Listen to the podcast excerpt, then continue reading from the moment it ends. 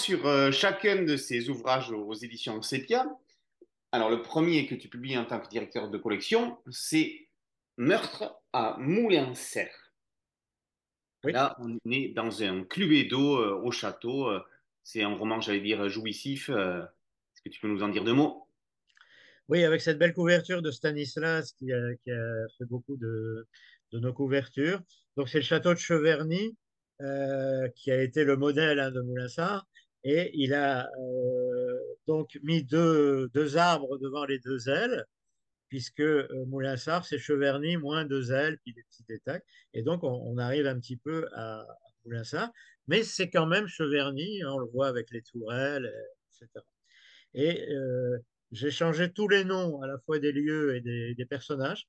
Hein, tous les personnages, on les reconnaît, hein, évidemment, ils sont, ils sont Ah très ben oui. proches, hein, mais euh, ce ne sont pas les vrais noms des aventures de Tintin. Alors, ce qui m'a amusé, moi, je, je dirais que c'est de... Alors, ça, c'est la... Donc, euh, au départ, c'est euh, l'invitation de la Castafiore pour son anniversaire au château de Moulinsart, où elle réunit tous les personnages, beaucoup de personnages de Tintin. Et là, tu as montré donc les tables Ah oui. qui sont disposées dans le jardin parce que c'est l'été et, et où, on, où on trouve le nom de tous euh, les gens qui sont, euh, qui sont invités aux, aux différentes tables. Alors, non seulement euh, les personnages, mais aussi les, les spécialistes de l'œuvre. oui, alors tu as, tu as tout à fait raison. Euh, c'est, je dirais, la spécificité du livre, c'est qu'il y a trois niveaux de personnages. Il y a euh, au premier niveau une enquêtrice qui n'est pas Tintin, qui est une enquêtrice qui n'a rien à voir avec le monde de Tintin, euh, mais qui est la filleule de Bianca Jagger, hein, la, la première femme de, de Mick Jagger, de, Mick Jagger. Et donc, parce que la, la, la mère de, de, l'enquêtrice euh, a été euh, à Sciences Po, je crois, à, Paris, avec, euh, avec la vraie, la vraie Bianca, Bianca Jagger. Et donc, ça m'a donné l'idée de ce, de ce personnage qui était, et qui est absolument fan de, de Tintin, mais qui est euh, commissaire de police euh, euh, en Belgique, hein, à Bruxelles. Alors, précisons que l'enquêtrice se nomme Satisfaction Cantono. Cantono comme clin d'œil au personnage Paul Cantono, professeur victime de la malédiction des sept boules de cristal, et surtout Satisfaction comme euh, référence à la célèbre chanson Satisfaction des Rolling Stones, puisqu'elle est la filleule de Bianca Jagger, première épouse de Mick Jagger. Après, le deuxième niveau, euh, ce sont euh, évidemment tous les personnages, enfin la plupart, euh, grande partie des personnages de Tintin euh, importants ou euh, secondaires. Et puis le troisième niveau de lecture, tu, l'as signalé, c'est un certain nombre de personnages qui existent encore, qui sont toujours vivants, et alors euh, qui euh, évidemment évoluent là-dedans. Ce sont souvent des, euh, des grands analystes d'Hergé. Alors on trouve Philippe Rodin, on trouve euh, euh, Numa, ça roule. Numa Saroul, euh, Albert Bagou, euh, euh, enfin, je ne sais plus, il y en a, il y en a toute, une, toute une quantité qui, qui Benoît interviennent. Mouchoir. Benoît Mouchoir, euh, Serge Tisserand, etc., etc. Et on trouve aussi, même dans le roman policier, euh, Nicolas Cromwell, hein, Nicolas Cromwell, donc euh, petite déformation de, euh, de l'ayant droit, et son épouse Fanny, euh, Fanny Cromwell, hein, qui, qui, qui, interviennent aussi. Il y a des rapports, des relations parfois intimes entre les personnages réels et les personnages de la fiction hein, dans le roman policier. Il, se, il, il y a Ouais. des imbrications. Et puis alors, il y, a, il y, a, un meurtre. Et puis après, ça se passe comme un, comme un Agatha Christie, en fait. Mmh, avec, euh, voilà. Et donc, je ne vous en dis pas plus. Ah non, non. C'est justement, quand j'ai fait mon article dessus, il était difficile d'écrire sans spoiler. Ah oui. Ouais. Moi-même, moi-même, je ne connais pas la fin. Ah. Donc, vient ensuite un ouvrage collectif, Hergé au sommet. Alors, c'est un, un, un, ouvrage qui se lit euh, comme un roman.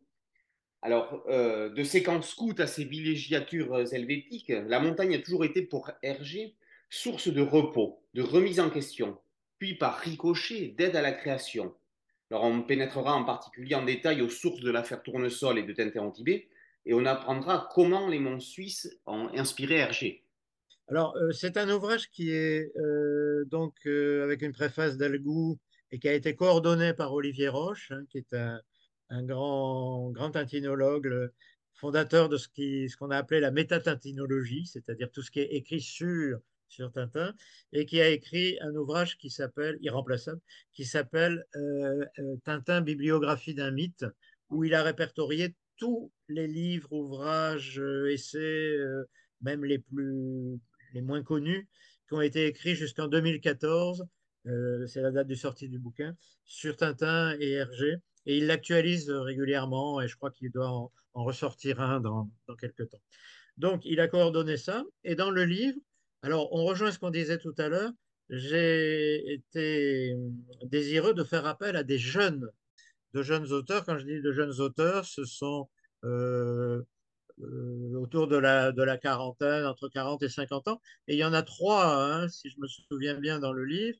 Euh, il y a Patrice Guérin qui a travaillé sur le, quel est le, il a travaillé avec Benoît Grémont-Pont. Hein, ils ont fait un, article en commun. Ils sont vraiment de très très bons tintinologues pointus, mais, donc jeunes, et ils sont ensemble. Euh, euh, Grémont-Pont euh, dirige une, une revue euh, qui paraît tous les ans, qui s'appelle Dorifort, hein, qui existe depuis quelques années et qui est, qui est consacrée à des articles aussi sur, euh, sur Tintin, qui est, qui publié dans le nord de la France, hein, à Amiens.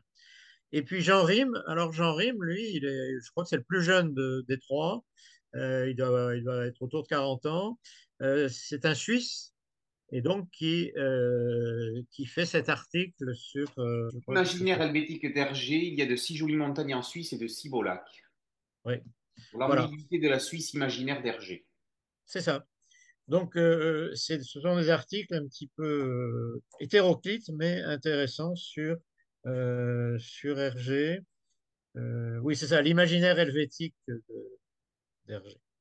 Il y a aussi Cyril Mosgovine.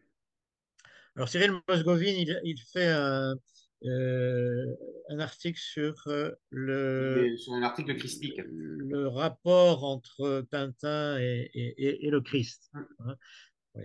C'est un, un, monsieur un peu âgé maintenant qui avait fait, euh, il y a quelques années, un dictionnaire des noms propres de, de Tintin, euh, de Abdallah Azorino. Il avait répertorié tous les noms propres de. Et alors, justement, on apprend dans cet article que Hergé ne prenait jamais de, de décision importante sans consulter une voyante. C'est possible, c'est tout à fait possible. Euh, je ne suis pas. S'il le dit, s'il le dit, c'est possible. Oui, je sais que, euh, surtout du temps de Germaine, hein, Germaine était beaucoup très versé dans, le, euh, dans tout ce qui était astrologie, euh, etc. Hein. Donc, je peux penser qu'il s'en est dégagé un petit peu, un petit peu plus tard. D'accord. Avec Hergé ou le retour de l'Indien, Pierre Fresneau Desruelles nous invite à découvrir tout ce que l'on n'a pas vu en lisant Les Sept Boules de Cristal. Sous l'aventure du héros à la houppe, l'auteur nous montre tout ce qui est sous-jacent. Oui. Alors, Fresneau Desruelles, euh, c'était important pour nous, euh, pour moi, de l'avoir dans la collection, parce que je dirais que c'est pour la qualité, il n'y a pas de souci. Hein. C'est quelqu'un qui est ah oui. extrêmement reconnu dans le monde de la, de la sémiologie. Hein. C'est un sémiologue, pas seulement de la bande dessinée, mais aussi de l'image et du cinéma. Euh, professeur émérite à la Sorbonne, c'est quelqu'un de très, de très pointu. Euh, moi, j'avais lu il y a très longtemps un de ses premiers livres qui s'appelait La bande dessinée, hein, où il analysait euh, euh, les images, en particulier de Tintin, mais pas que. Et donc là, euh, il est un petit peu sur cette trajectoire en prenant un album bien, bien précis qui est Les sept boules de cristal. Et il, on, je vais faire paraître à l'automne prochain la suite de ce livre qui va porter ben, sur la suite, c'est-à-dire sur le Temple du Soleil. D'accord. Voilà. Alors, ensuite, on a Mille sabords, mon beau château de Pierre Bénard. Là, il revient sur chaque instant au château dans l'œuvre, dans chaque recoin, sans oublier le fameux escalier, euh, théâtre d'une scène mythique euh, avec la marche cassée. Oui, euh, alors je, je, dois dire que je ne connaissais pas Pierre Bénard, ça fait partie, ça prouve que Euh, des fois, quand on reçoit un manuscrit de quelqu'un qu'on ne connaît pas, on peut être tout à fait séduit. Et j'ai été effectivement impressionné par l'originalité de son style. C'est entre le, entre l'essai et euh, la fiction. C'est pas tout à fait une analyse universitaire comme un essai. C'est pas tout à fait non plus un roman. C'est un peu entre les deux, avec des, des retours. euh, euh, je trouve que c'est très très intéressant. Et là aussi, je vais je vais republier euh, dans l'année euh, vers le mois de juin, je crois, un nouveau livre de Pierre Bénard qui sera un tournesol de A à Z, une sorte de dictionnaire lexique du, de Trifon Tournesol, qui à mon avis risque d'être de Enfin, et, et, à mon avis, de la même veine. D'accord, qu'on pourra ranger à côté du tournesol illustré d'Albert. Ouais. Ensuite, on a sur les traces d'un petit reporter, d'Yves Crépel et Nicolas Goethals. Alors, les auteurs partent de l'héritage du scoutisme pour démontrer comment, au final, évasion et introspection sont les deux piliers d'une œuvre impérissable. Est-ce que tu partages leur analyse? Oui, alors ça, ça rejoint le, les analyses que j'avais faites dans, dans, le mystère Tintin. Eux, ils ont choisi, Tintin, il y a de multiples accroches. Eux, ils en ont choisi une qui est basée sur euh, l'aventure, l'évasion, euh, l'introspection, etc., comme pilier de l'œuvre. il peut y avoir débat, évidemment, entre, les, entre les exégètes là-dessus. Certains en, en privilégient une plutôt que l'autre.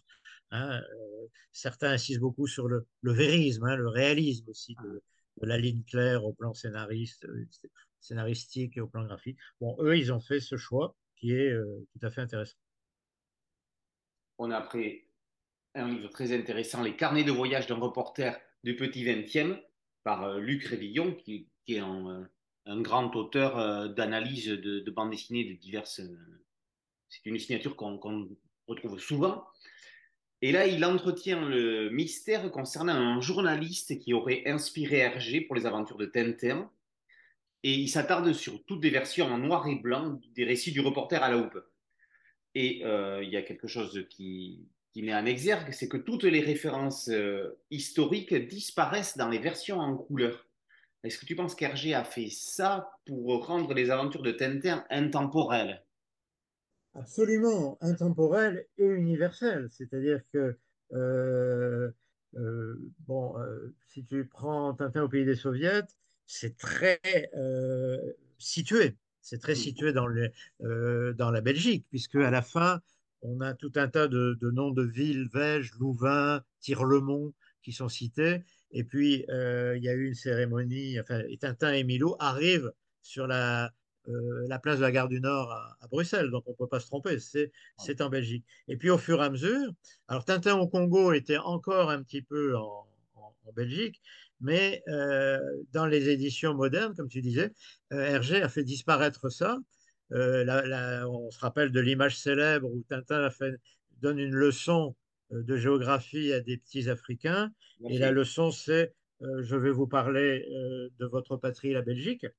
Euh, ce qui est marrant d'ailleurs, c'est dans les dans l'édition suisse, les Suisses avaient repris, je vais vous parler de votre patrie, la Suisse. Bon, c'est assez amusant. Mais dans, dans la réédition, c'est une leçon de mathématiques oui. qui devient 2 plus 2 égale 4. Hein. Donc il y a un souci vraiment d'enlever de, euh, la belgitude, je dirais. Et on, Benoît Peters raconte toujours l'anecdote qui se trouvait en Chine avec des petits Chinois qui étaient persuadés que Tintin était chinois.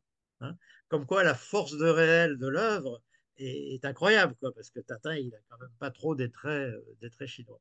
Alors, le livre de Révillon, oui, c'est, il, il, il, trouve un carnet d'un jeune reporter qui, évidemment, euh, se trouve être Tintin et qui raconte. Euh, alors, il y a toute une dimension d'arrière-plan historique avec des, des, images, une iconographie très intéressante. Ah oui, c'est ce que j'allais revenir dessus. Oui, l'iconographie du livre, euh, ouais. c'est un bel objet. En général, dans cette collection, tu as remarqué, on s'efforce, euh, avec le, distributeur qui tient aussi, à, euh, à, faire une iconographie de qualité assez abondante, dans la mesure où effectivement, on ne peut pas mettre des vignettes des albums. Et sur la couverture, tu as vu euh, on avait la. c'est une couverture de Stanislas aussi, on avait Milou mais Milou qui n'est pas tout à fait Milou. Hein. Il, a, il a plus des traits de fox terrier puisqu'il a une tache euh, noire et, et un- une tête brune. hein. Euh, donc, ça n'est pas du tout Milou, évidemment. Et, et- et le bateau s'appelle le Manitoba. Ah, oui. oui. On le On voit sur on- on vidéo. est, on est, on n'est pas sûr parce qu'il y a des lettres qui sont cachées. Ah ouais. Alors, tous ces livres, dans tous ces livres, on, on parle plus du, du RG scénariste, mais avec les secrets d'RG dessinateur, là, on passe à totalement autre chose avec Bruno Cassier qui démontre euh, la, façon qu'avait RG de composer les images. Alors, c'est donc un premier livre axé sur le RG dessinateur. Tout à fait. Ça, c'est aussi un souci de diversification. Euh, Déjà parce que l'auteur, en plus, est, belge. Et c'est un très, très bon dessinateur que les spécialistes connaissent bien. Euh, il a fait un travail absolument énorme. C'est qu'il a tout dessiné lui-même, hein, en reprenant et en, en- en- à sa manière des, euh, voilà, en, en reprenant à sa manière des, euh, des vignettes de Tintin, mais ré- ré- redessinées. Et Et, et donc, il fait une je- analyse. Alors là, ce oui. ce que j'ai trouvé hallucinant, c'est que quand j'ai terminé le livre, je ne me suis pas rendu compte que je n'avais pas vu d'image signée RG. Exact, exact. Oui. Ah oui, c'est d'une grande, euh, c'est- c'était vraiment un, dessinateur de grand, de grand talent, hein, c'est sûr. Alors, le, le dernier essai euh, paru à ce jour, c'est la dernière aventure de Tintin et d'Hergé, l'Alpharte ou l'art de l'inachevé, écrit par Nicole Benkemoun. Alors, Hergé était passionné d'art, on le sait, et peut-on considérer sa bibliographie comme une œuvre d'art au même titre qu'un tableau de maître ou qu'une sculpture célèbre? Alors, euh, oui, bien sûr, euh, je dirais oui. La, différence, c'est que lui, euh, ça, s'étend euh, sur euh, 62 pages, alors que un tableau célèbre, c'est un petit peu une image, une peinture fixe. hein, c'est une différence de support, je dirais. Mais il y a des, il y a dans, Tintin des vignettes, des images absolument fabuleuses. Bon, chacun a les siennes, mais moi, je, mets parmi les plus belles l'image où, où, tu sais, il y a le récit d'Adog dans le, le, Secret de la licorne du combat de son, son aïeul avec les pirates. Et euh, c'est à trois niveaux. Il y a, il y a les mémoires de, de, du chevalier. Il y a Haddock, le capitaine, qui raconte, parce qu'il les a lus, les mémoires du chevalier, en les mimant. Hein, en les mimant. Et puis il y a Tintin et Milou qui écoutent le récit du récit. Hein, c'est absolument fabuleux. Euh, le, le, chevalier doit éteindre la, la, mèche de la dynamite sur le bateau, et le capitaine Haddock, qui mime le, le truc, il, avec son pied, il écrase la, la queue de ce pauvre Milou. Hein, qui, voilà. Et euh, la dernière image du récit, de, de ce récit, euh, Haddock euh, transperce son, son, adversaire et il passe à travers le, le, fameux tableau où il y avait la licorne et le portrait de son, de son aïeul. Et on, on voit euh, Haddock avec rentrer dans la tête de son aïeul. C'est une image absolument extraordinaire. Hein c'est vraiment. Et puis il y a une autre image, moi que j'adore, c'est le, dans, les, dans le sceptre d'autocar. Euh, Milou hésite entre aller chercher euh, le sceptre que Tintin doit ramener au monarque de Sildavie, parce que sinon il ne peut pas euh, rester sur le trône. Mais Milou, entre-temps, a, a, rencontré un os, un os fantastique, et il hésite entre le deux. Il y a, il y a la, la, lutte morale entre le bien et le mal. Il y a une image où on voit un Milou à trois têtes, qui est pris entre le, la tentation de l'os et la tentation euh, du sceptre. Et il y, y, a un déplacement, je ne sais pas si tu, tu, te souviens de cette image, c'est fabuleux d'un point. Voilà, ce genre de. Donc, oui, euh, la réponse à la question est oui. Alors, en ce qui concerne le, le livre de, de Nicole Benkemoun, euh, c'est vraiment un livre qui m'a beaucoup, intéressé. Bon, d'abord, dans la perspective de diversification, là, on a affaire à une, dame, à une spécialiste d'art, hein, agrégée d'art plastique, et euh, euh, on a en plus quasiment, je crois, le seul ouvrage qui traite à part entière sur 200 pages de l'album inachevé, l'Alphard. Hein, il n'y a pas eu d'essai sur, il y a eu des articles, mais il n'y a pas eu. Et alors, elle, elle, a évidemment une très très grande connaissance de la peinture, qui était la dernière passion d'Hergé. Et il y a une analyse très, fine des rapports entre la BD et la peinture, d'Hergé et la peinture, où il n'a pas merveilleusement réussi.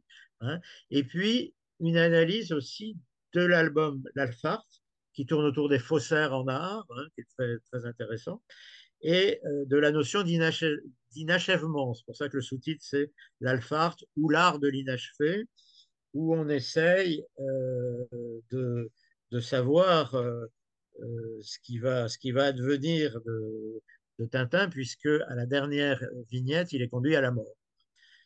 Alors certains ont essayé de continuer l'Alphart, mais on ne sait pas exactement ce qu'il en serait de lui. Alors, deux bandes dessinées euh, complètent cette euh, collection. Euh, la première, elle est dessinée par Sarah Belmas, c'est Alan Thomas Scott. Alors, je crois que ce livre, tu nous l'as dit tout à l'heure, n'est plus disponible actuellement? Non, on nous a demandé de le, l'ayant droit nous a demandé de le retirer de la, vente.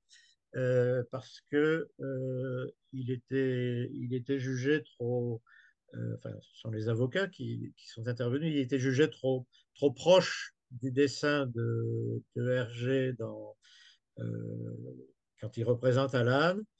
Et bon, après, il n'y a pas eu, on n'a pas cherché à, entamer un, procès. De toute façon, il n'y a, pas eu de procès. Mais disons que par, peut-être prudence. Euh, on a préféré, dans la mesure où le livre avait déjà eu euh, cinq ou six mois d'ancienneté et avait déjà été pas mal vendu, le, le, retirer effectivement des, librairies et des, et des sites. Euh, ce, que, ce qui est accepté dans le domaine du pastiche ou de la parodie, c'est justement ce qu'on appelle l'exception de parodie, c'est-à-dire où on, voit très clairement que l'auteur se moque un peu, a, comme, comme dans le roman policier Meurtre à Moulinsart. On voit que c'est de la parodie, donc là, il n'y a pas de souci. Peut-être que les ayants droit hein, d'Hergé ont jugé que la parodie n'apparaissait pas assez, assez clairement. Moi, je, je ne sais pas. C'était un livre plein de sentiments. Euh... Ouais. ouais. Ça, c'est autre chose. Ouais. Mais de toute façon, de toute façon, tous nos livres, euh, je ne sais pas si un jour euh, il y en a un qui sera, euh, qui sera attaqué, je ne l'espère pas, mais il est certain que tous nos livres sont, sont quand même à la, des hommages à Tintin et à Hergé. On n'a pas publié un livre qui serait là pour démolir euh, Hergé ou pour dire que Tintin c'est nul ou, oui. ou, pour le salir. Hein, pour, euh, ça, c'est pas du tout notre optique. La, la, deuxième euh, bande dessinée est À la recherche du Tintin perdu par un auteur brésilien qui s'appelle Ricardo Leite, que j'ai eu la chance d'interviewer. Oui. D'ailleurs, retrouver l'interview en vidéo euh, sur, sur le site. Et euh, je trouve qu'il y a un point commun entre ces deux bandes dessinées quand même, c'est que ce sont chacune dans leur style des histoires d'amour dans, dans lesquelles les auteurs se mettent en abîme. Alors, euh, mais déjà, est-ce que tu peux nous dire un mot sur cette recherche du Tintin perdu? Oui, alors, euh, ça, je dois dire que c'est un, c'est vraiment un, un, roman graphique qui a fait beaucoup, beaucoup de bruit qui, euh, au Brésil et en France d'ailleurs, parce qu'il est publié après, il l'a il publié aussi au Brésil. Euh, les recensions sont vraiment très, très bonnes. Oui. Euh, je crois que toi-même, tu avais fait une oui. recension moi, pour moi, même, même après, on peut discuter du style. Hein, moi, c'est, c'est pas forcément, c'est pas de la ligne claire, hein, mais c'est absolument extraordinaire comme, comme graphisme. Pour moi, pour moi c'est, clairement un album primable. Oui, oui, oui, oui, tout à fait, tout à fait, tout à fait. Euh, c'est un album qui que l'auteur a mis des années, des années, même des décennies. C'est son, son enfant un petit peu. C'est un graphiste de Rio qui voulait faire de la bande dessinée dès l'âge de 10 ans. Et il raconte son histoire. Euh, ça n'a pas marché, il s'est pas vraiment lancé parce qu'on lui disait qu'il était un excellent graphiste, mais qu'il n'était pas un bon scénariste, etc.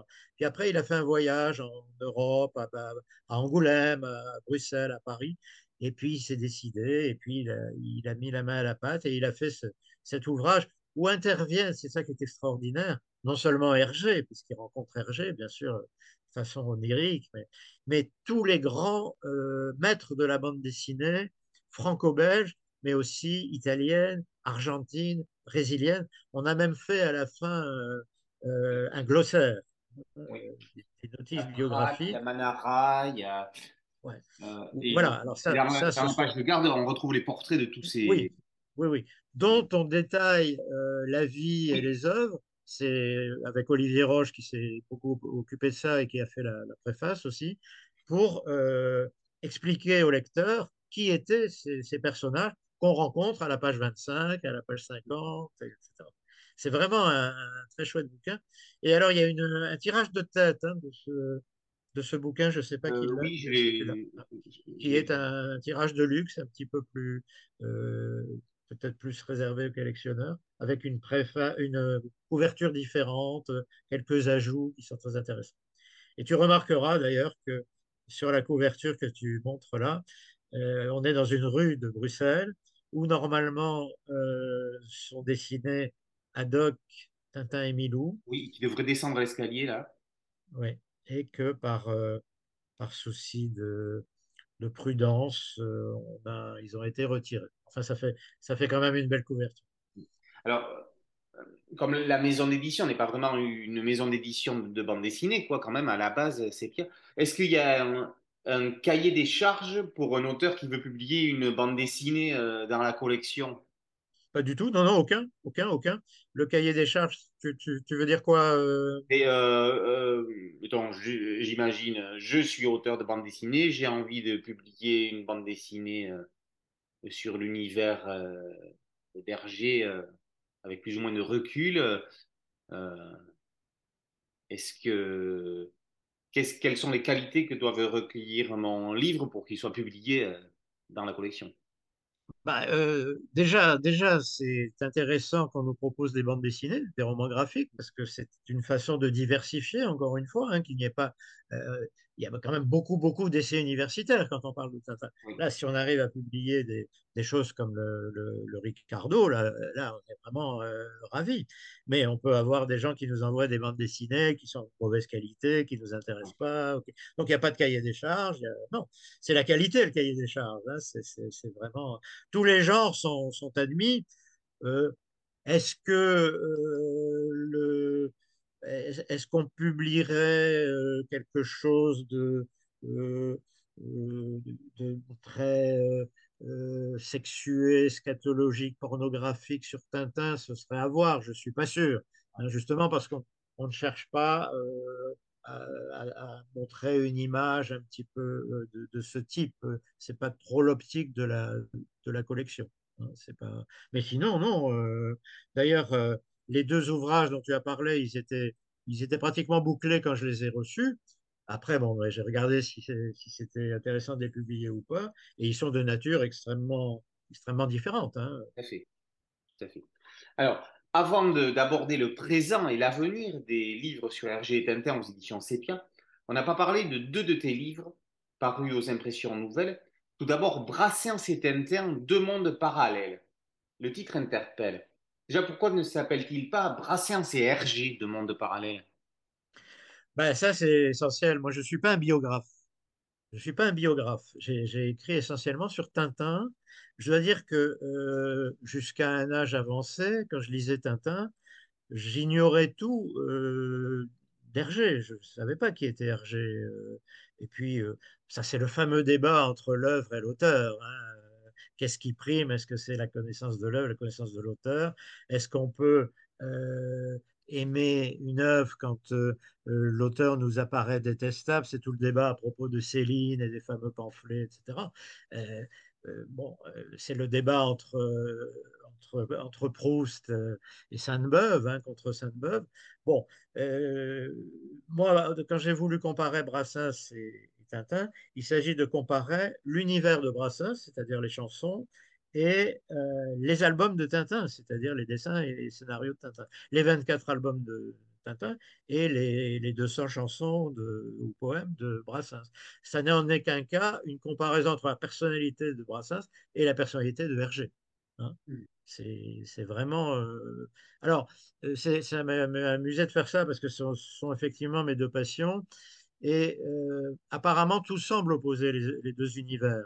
hein. C'est un, paradoxe, Brassens, euh, D'un côté, tu as euh, un anticléricalisme fanatique dans l'univers de Brassens, de l'autre un univers boy scout quand même, élevé chez les catholiques, hein, même un univers anard chez, Brassens qui, qui, transparaît dans l'œuvre. Hein. Et puis chez Tintin, bah, c'était quand même un, un, milieu un petit peu d'extrême droite, etc. Le rapport à, aux femmes. Et oui, justement, je, je, voulais y revenir. Parce que les, les, les, deux hommes, ils ont eu des, des rapports tourmentés avec l'amour. Pour Hergé, il y a eu sa séparation avec Germaine, euh, puis sa relation avec Fanny, qui lui ont laissé des traces ressenties jusque dans son œuvre. Et pour Brassens, il y a eu ses relations avec euh, sa tante Jeanne, qui était ambiguë.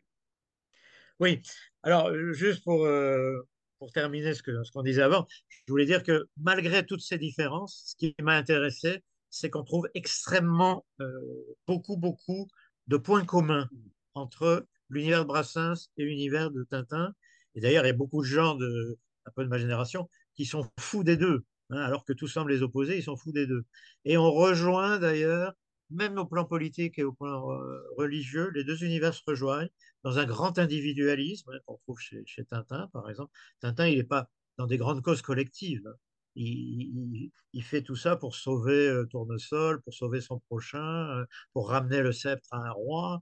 Hein, Ce n'est pas des grandes causes euh, collectives, c'est un, individualiste, humaniste, chrétien. Et, Brassens, bon, ça fait hurler les, spécialistes de Brassens quand je dis ça, c'est un grand, grand, grand individualiste qui a écrit le pluriel novorien et qui a dit, bon, bah, moi, si je pouvais changer le monde, je le ferais, mais je ne veux, je veux pas manifester, je ne vote pas, etc. Il y a beaucoup, beaucoup de, de points communs. Et Brassens est beaucoup plus intéressé et, et obnubilé par la question de l'au-delà et de Dieu que ce qu'on pourrait croire pour un, pour un anticlérical euh, fanatique. J'ai fait un dictionnaire Brassens du nom propre. Le nom propre qui réapparaît le plus souvent dans les chansons de Brassens, c'est Dieu. Ouais. Il, est, il est obsédé par l'au-delà. Est-ce qu'on sait si euh, Hergé écoutait Brassens ou si Brassens a lu Tintin j'ai pas l'impression, non. Non, non, non. Euh, Hergé n'était pas fasciné par la musique, euh, l'opéra. Il a dit des choses un petit peu ironiques sur l'opéra. Le personnage de la Castafiore est peut-être le reflet de ça. Et puis, euh, Brassens, je crois, il n'était pas très bande dessinée. Il était vraiment en poésie, littérature, euh, etc. Alors, pour répondre, je reviens donc à ce que tu disais sur les femmes, les deux femmes. Euh, c'est amusant parce qu'il y a une euh, jeune euh, écrivaine qui s'appelle Marilyn Martin qui a publié une biographie de Brassens très originale à partir de, des deux femmes de sa vie. C'est-à-dire Jeanne, dont tu parlais, qui n'est pas sa tante, hein, Jeanne, mais qui est une, une, dame qui avait 30 ans de plus que lui, qui habitait dans une impasse à Paris, qui existe toujours, l'impasse Florimont, très, très inconfortable, sans eau, sans électricité, etc., qu'il a quitté au bout d'un moment. Et après, l'autre femme de sa vie, c'était Pupchen, pour qui il a écrit euh, L'annoncement d'un mariage, avec qui il n'habitait pas, mais à travers ces deux femmes et leur relation avec Brassens.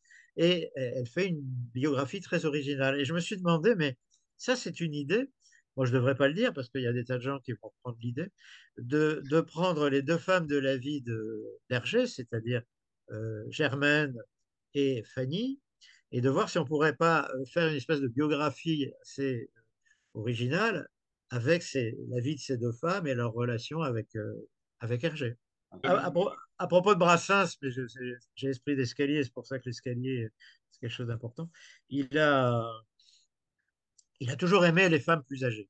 Il a une espèce de gérontophilie chez, Brassens.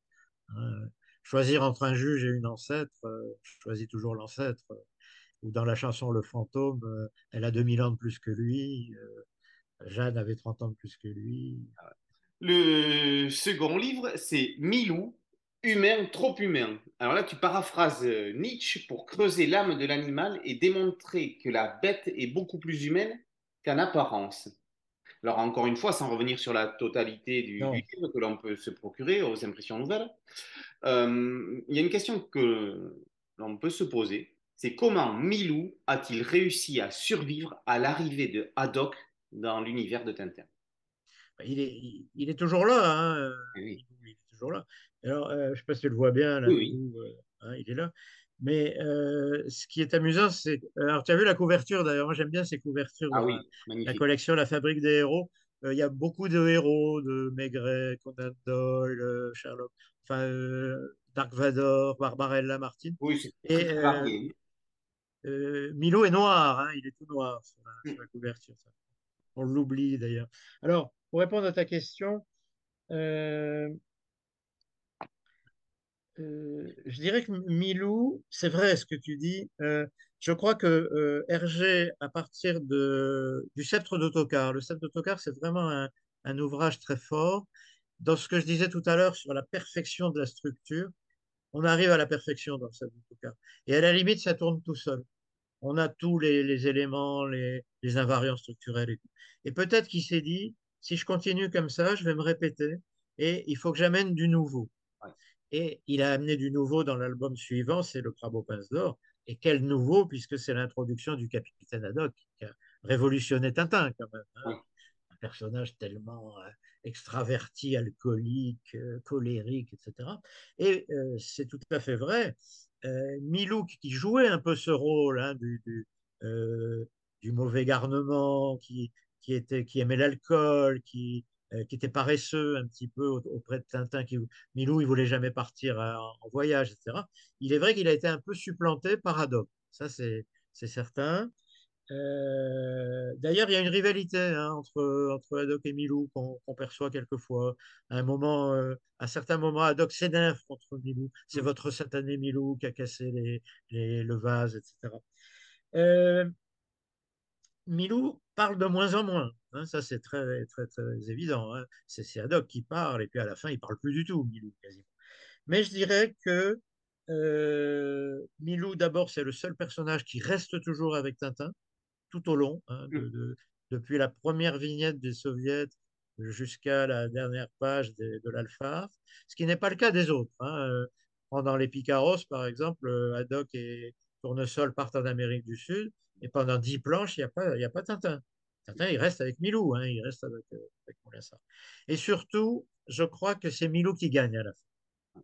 Je crois que c'est, ce sont les valeurs de Milou qui prennent le dessus, c'est-à-dire la sédentarité, euh, rester tranquille. Alors, Haddock le dit aussi. Mais enfin, c'est quand même Milou qui le dit depuis le début, euh, j'en ai assez des aventures. Et, et- et Tintin, euh, il plonge là-dedans. Il plonge là-dedans, euh, il veut pas partir, il en a marre.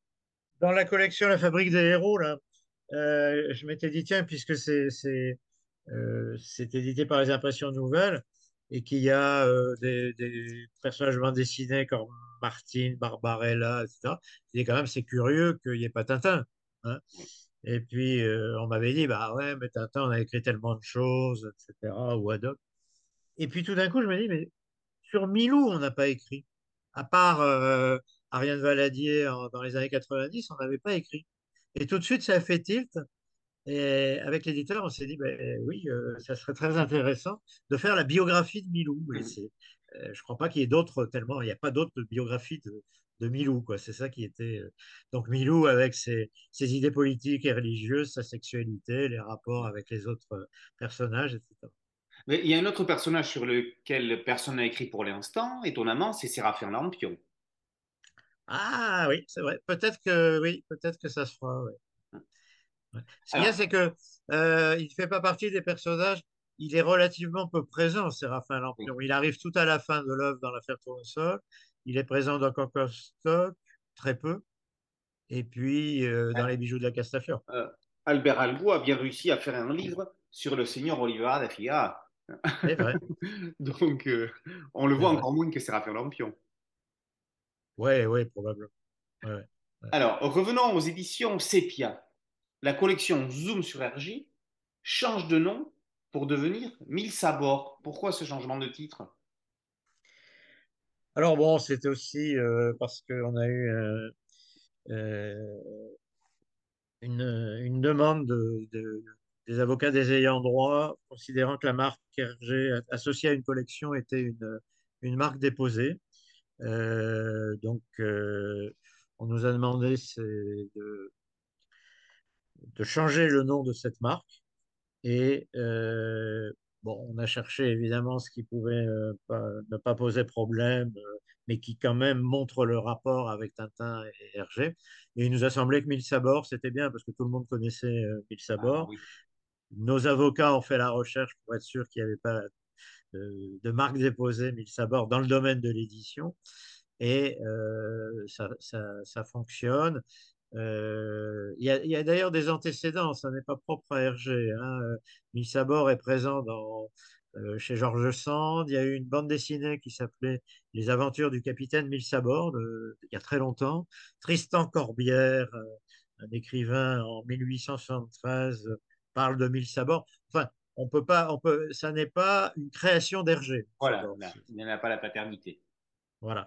Ceci dit, euh, évidemment, la collection euh, va continuer dans le même esprit et on ne nous a jamais accusé de quoi que ce soit sur l'esprit de la collection. Comme je l'ai dit, euh, qualité, diversité, pas de plagiat, etc.